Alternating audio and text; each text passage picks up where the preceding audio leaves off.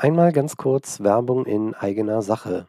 Stellen Sie sich vor, Sie würden gerne im Bereich Digitalisierung gemeinsam mit mir vorankommen, haben aber Bedenken, dass die Kosten für eine solche Beratung Ihr Budget übersteigt, dann habe ich für Sie eine gute Nachricht. Seit dem 15. Juni diesen Jahres bin ich als Inka-Coach gelistet und Sie können sich im Rahmen einer Inka-Beratungsförderung meine Tätigkeit zu 80 Prozent fördern lassen.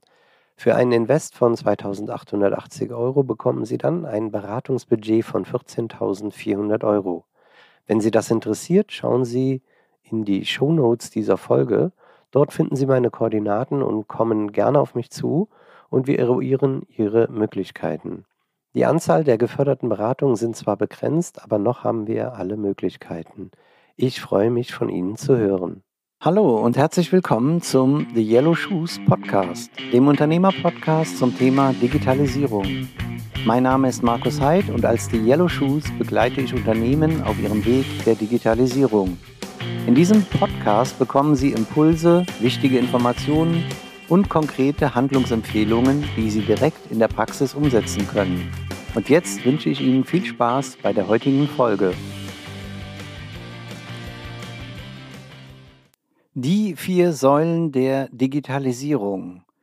In der heutigen Folge möchte ich Ihnen einmal mit äh, dem Ansatz der vier Säulen der Digitalisierung quasi eine Methodik mit an die Hand geben, eine Blaupause, wie Sie Ihre eigene digitale Strategie, Ihre Bestrebungen, Ihre Aktivitäten immer wieder überprüfen können, hinterfragen können, ob Sie keinen Bereich, äh, keinen Fokus äh, vernachlässigen in diesem Bereich und dass sie ganzheitlich die Digitalisierung in ihrem Bereich und vor allen Dingen in ihrem Unternehmen im Blick haben und sich nicht auf einen bestimmten Fokus zu sehr konzentrieren und andere Themen außer Acht lassen. Die vier Säulen der Digitalisierung. Die vier Säulen aus meinem ja, aus meiner Erfahrung nach oder gemäß dieses Ansatzes hier sind die smarten Produkte, die smarte Produktion, das Thema Big Data und die smarten Businessmodelle. Das sind für mich die vier Säulen der Digitalisierung, die man in der gesamten Bestrebung, in dem gesamten äh, digitalen Transformationsprozess im Blick haben sollte. Gehen wir sie doch mal der Reihe nach durch. Die smarten Produkte, also intelligente Produkte, Produkte, die Kundenbedürfnisse erfüllen und vor allen Dingen zukünftig Kundenbedürfnisse erfüllen, die derzeit nicht erfüllt werden. Das Paradebeispiel für smarte Produkte ist wahrscheinlich immer noch der Kühlschrank, der intelligente Kühlschrank, der die Butter nachbestellt. Und das ist so ein Beispiel, an dem ich so auch die Herausforderung smarte Produkte einmal beschreiben möchte. Technologisch kann man sich das relativ einfach vorstellen. Es gibt einen Kühlschrank, es gibt Lebensmittel mit äh, äh sogenannten Markern oder RFID-Chips, also sogenannten Tags drauf, die Sie aus dem Supermarkt kennen, die dann immer Alarm schlagen, wenn Sie aus Versehen aus dem Supermarkt sind, ohne zu bezahlen. Also genau diese Technologie vielleicht. Ihre Produkte wären mit diesen Markern, diesen RFID-Chips, äh, versehen. Und der Kühlschrank hat im Prinzip einen, einen Sensor und sieht, welche Produkte befüllt werden und hat im Hintergrund quasi eine Bestandsliste, die Sie erstellt haben und kann immer einen Soll-Ist-Vergleich machen und das Gap, wenn das Gap groß genug ist und sich zu bestellen lohnt, bestellt der äh, Kühlschrank über eine Internetverbindung neue Produkte, die dann geliefert werden und Sie räumen die wieder ein, werden wieder eingescannt in den, in den Kühlschrank und der Bestand ist dann gefüllt. Technologisch relativ einfach. Wenn Ihnen morgen der Kühlschrank äh, kaputt geht und Sie jetzt in ähm, ja, Ihnen bekannte äh, äh, äh, Läden gehen, werden Sie diesen Kühlschrank, so wie ich ihn gerade beschrieben habe, im gleichen Preis-Leistungs-Verhältnis wie aktuelle Kühlschränke äh, nicht finden. Die andere Frage ist, ist das, was ich beschrieben habe, schon intelligent genug? Ähm, das heißt, eigentlich möchte ich, dass der Kühlschrank noch intelligenter ist wie nur Soll-Ist-Vergleich. Stellen Sie sich vor, an einem Samstagmorgen, schönes Wetter, ich gehe mit meiner Frau nach Mainz auf den Wochenmarkt äh, und wir schlendern dort und äh, meine Frau sagt, hier, schau mal das Obst, ich sage dort das Gemüse. Wir schauen uns das an und dann fällt mir ein, dann sage ich, Schatz, geht nicht, das ist zwar toll hier, aber wir können es nicht bestellen, weil der Kühlschrank hat es schon bestellt. Der Kühlschrank ist schon voll, wenn wir nach Hause kommen. Das heißt, der Kühlschrank bräuchte noch mehr Informationen über mich, also wie ist das Wetter, äh, welche ähm, ja, ähm, äh, Gewohnheiten haben wir als Familie, vielleicht auch den Kalender, also haben wir überhaupt Zeit an diesem Samstag auf den Wochenmarkt oder müssen wir, haben wir andere Termine und bringen unsere Kinder zu Sportevents beispielsweise oder ist einer von uns nicht da und der andere hat alleine äh, dann diesen Transportstress am Wochenende, dann werden wir wahrscheinlich kein Obst uns aussuchen auf dem Wochenmarkt, dann hätten wir gerne, dass der Kühlschrank es bestellt.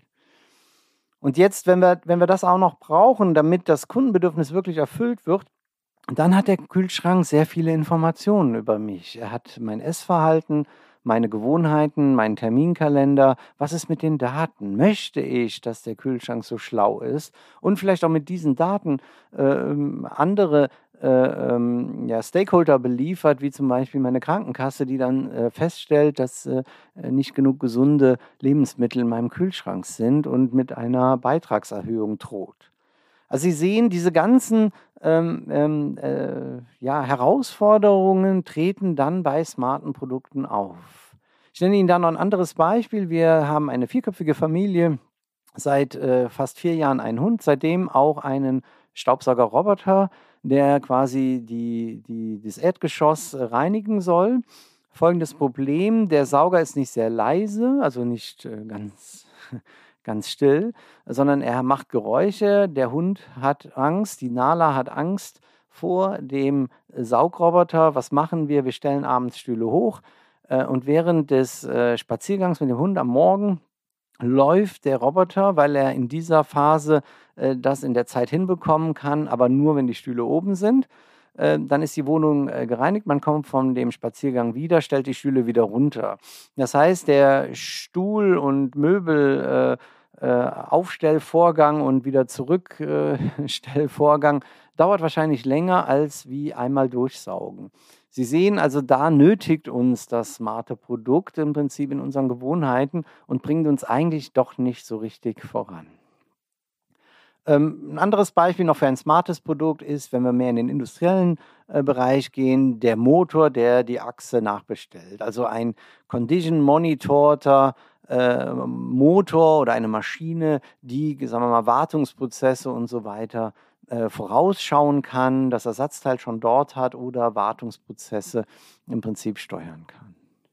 Die smarten Produkte, Erfüllung von Kundenbedürfnissen. Die zweite Säule ist die smarte Produktion. Das ist eigentlich so das Themenfeld Industrie 4.0. Daher auch meine Säulen. Konzentrieren Sie sich nicht nur auf Ihre Produktion, sondern bitte auch auf die anderen Bereiche. Nachher haben Sie eine intelligente Produkt, äh, eine intelligente Produktion, die das falsche Produkt herstellt. Stellen Sie sich vor, Sie haben irgendwann eine smarte äh, Produktion, die Dieselsteuergeräte herstellt und, und vielleicht ist das gar nicht mehr das Produkt, was am Markt gefordert wird oder erfolgreich sein wird. Was ist die smarte Produktion? Es ist nicht vernetzen und automatisieren.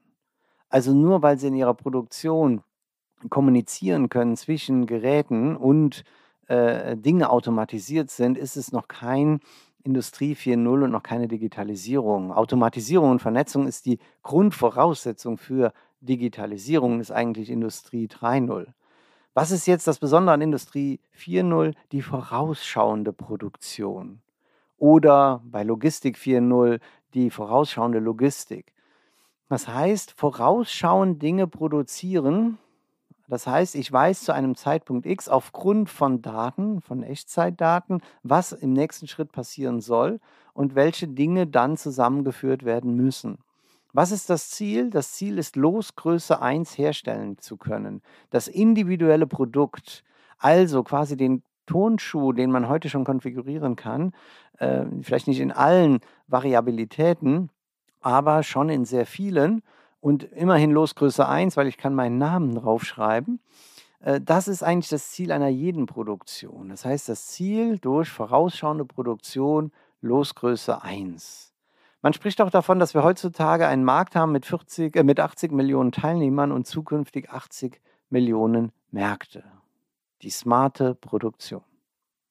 Die dritte Säule sind die Big Data, also die Daten. Das heißt, wenn wir Dinge vernetzt haben und intelligent haben, dann sammeln wir Daten, aber wir sollten die richtigen Daten sammeln, auch vor allen Dingen echtzeitfähige Daten oder Echtzeitdaten, die uns voranbringen. Wir sollten Daten sammeln, die entweder unsere Produktion äh, verbessern, qualitativ, effizienter, kostengünstiger, unsere Produkte intelligenter machen oder aber ein neues Businessmodell generieren. Nur das Datensammeln um des Datensammelns willen ist nicht das Ziel, sondern bestimmte Daten zu sammeln, von denen ich dann weiß, das könnte eine neue Information sein, ein neues Businessmodell, was ich am Markt wieder platzieren kann.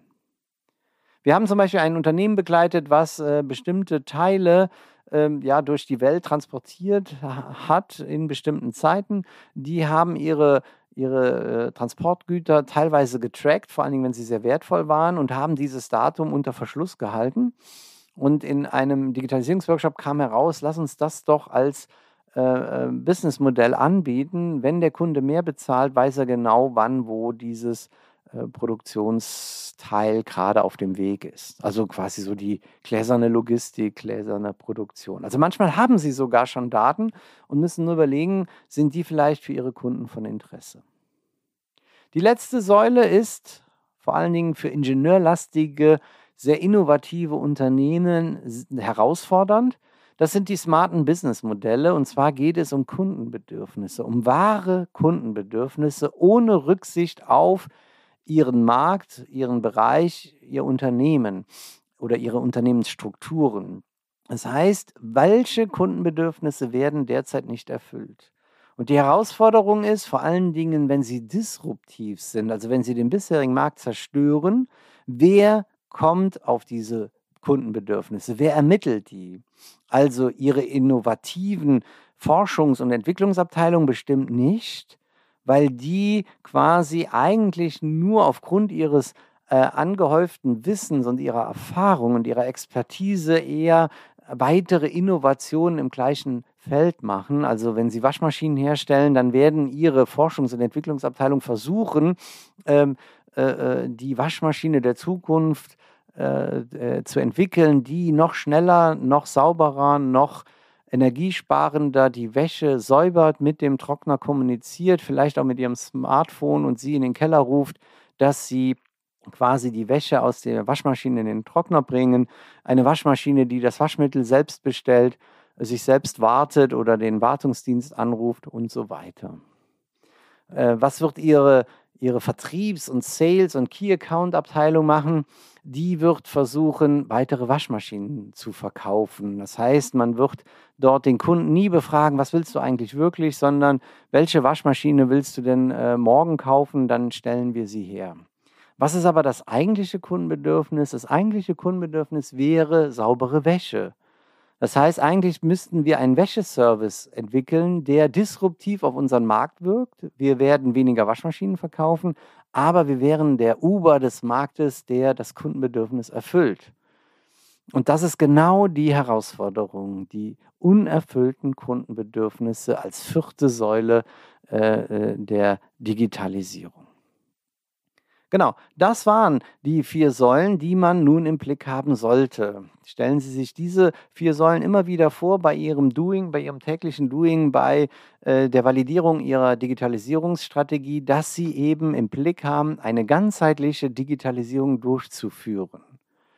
Für diese vier Säulen sollten Sie Ihre Belegschaft, Ihre Mitarbeiterinnen und Mitarbeiter sensibilisieren und dann in allen Bereichen Potenziale eruieren, äh, um diese Säulen zu erfüllen, sage ich mal, oder diese, diesen Fokus jeder Säule zu erfüllen, diese Potenziale dann priorisieren und dann Step by Step die digitale Transformation angehen. Ja, zum Thema Säulen der Digitalisierung und weiteren Themen der Digitalisierung finden Sie kurze Erklärvideos auf meinem YouTube-Channel, Hashtag The Yellow Shoes. Ähm, dort können Sie sich gerne weitere Informationen anschauen, aber auch nochmal das Video zu den vier Säulen der Digitalisierung. Vielen Dank fürs Zuhören und Ihre Zeit. Mehr über mich und meine Themen erfahren Sie auf meiner Website www.markusheid.com.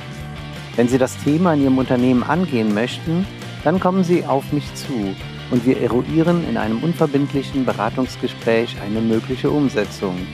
Meine Kontaktdaten finden Sie in den Show Notes zu dieser Folge. Ich freue mich, von Ihnen zu hören.